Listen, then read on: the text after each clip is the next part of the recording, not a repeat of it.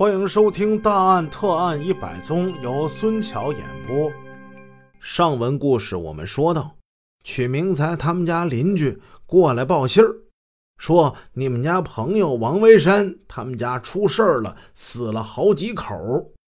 此话一出，惊得妻子小朱一身的冷汗。她再看丈夫曲明才，不对劲儿啊！平时他早出去看热闹去了，今天他怎么一动没动？那是他朋友啊，他太反常了。联想丈夫今天的鞋，他的伤，还有今天他这一天进进出出的反常行为，小朱心里一紧，这一颗心又悬起来了。晚上七点半。曲明才像往日一样打开电视机。这些天，电视台播放着香港电视连续剧《射雕英雄传》，就是黄日华、翁美玲他们演那版。这一版可谓经典，喜欢的人呢实在是太多了。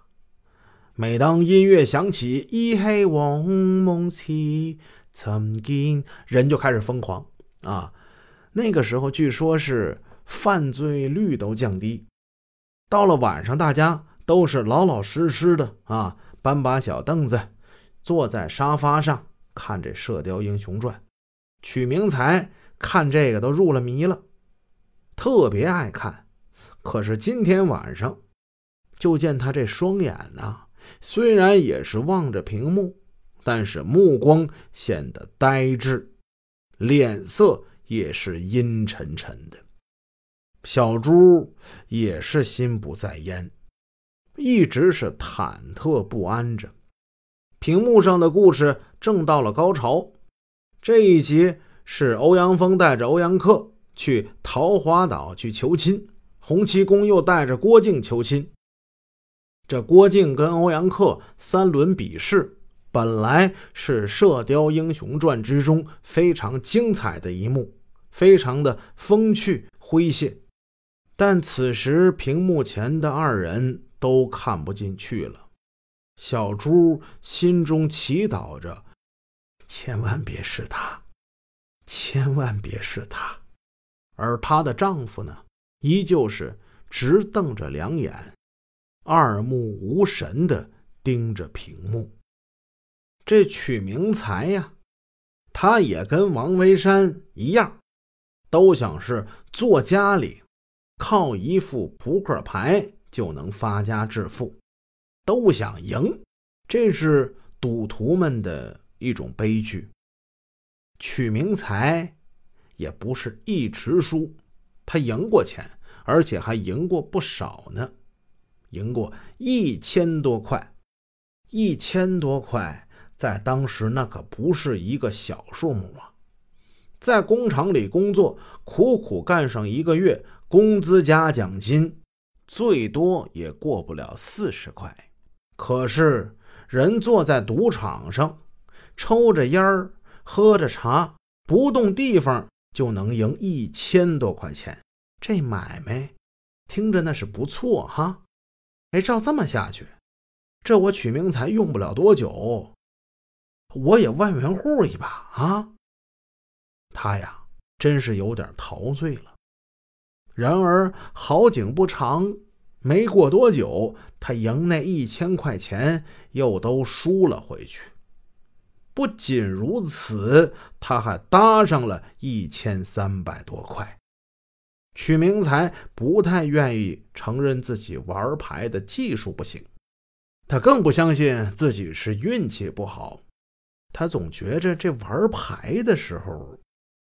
哎呀妈的！王维山、姜文清这俩人是不是做扣啊？他们之间是不是有勾当啊？是不是勾结着一起作弊呀？出老千呐？嗯，虽然说没有明确的证据，但是我看他们玩牌吧，也像是这种同盟式的默契。这两个人是不是合伙收拾我一个呀？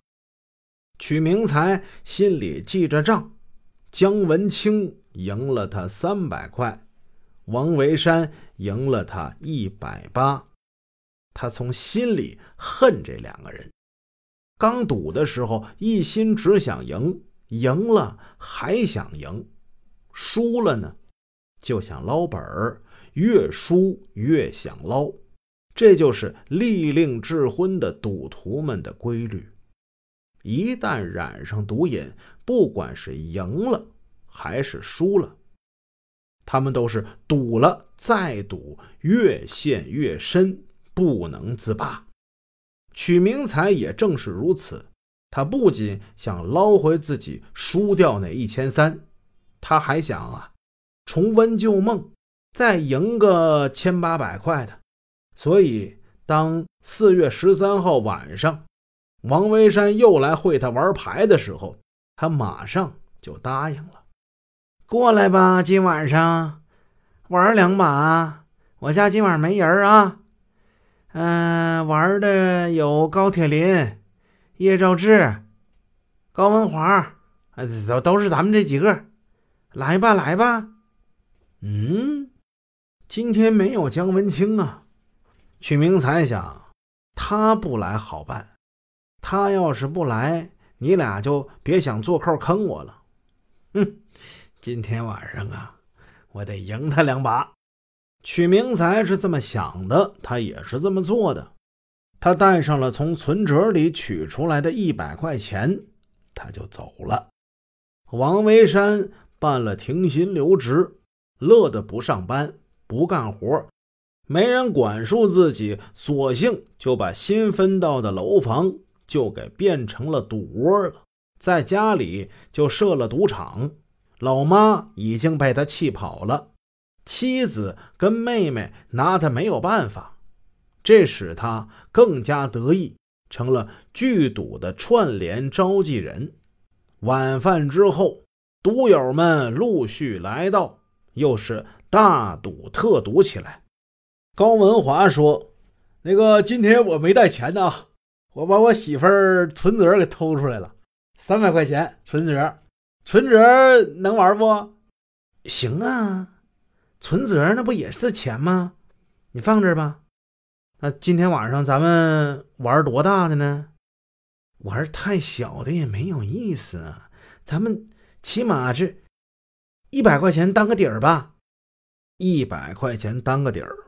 前文书我也介绍过，这一百块钱是一个人正常仨月的工资。玩的可真不小。钞票拿出来了，存折也亮出来了。屋里这空气顿时间变得就紧张了起来。他们忘了时间，甚至忘记了世界上的一切，瞪着熬红的双眼，脑门上就写着一个字儿：钱，钱，钱呢？这实际就是一场抢劫。平时他们互相称呼是兄弟、师傅，可是现在。哪有什么友情，哪有什么廉耻，所有的这一切都被他们抛在九霄云外，连块遮羞布也都不要了。相互间，他们就是赤裸裸的进行一场你死我活的拼杀与撕咬。时钟指向了后半夜两点，今天晚上这牌局胜负已分，大局已定。屈明才怎么样啊？嘿，又输了。不光他输，那俩姓高的也都输了。王维山、叶兆志这俩是赢家。屈明才输了一百块，欲罢不能，他向高文华又借了五十块再赌，可是手气不好，五十块很快又输没了。他再借了二十，又输了。仅仅就是半宿的功夫，他输了一百七十块钱。进屋的时候，他可还带着一百块钱。出来的时候，两手空空，而且他还欠了债。本集已播讲完毕，请各位听友多多点赞评论。如果喜欢，欢迎您的订阅。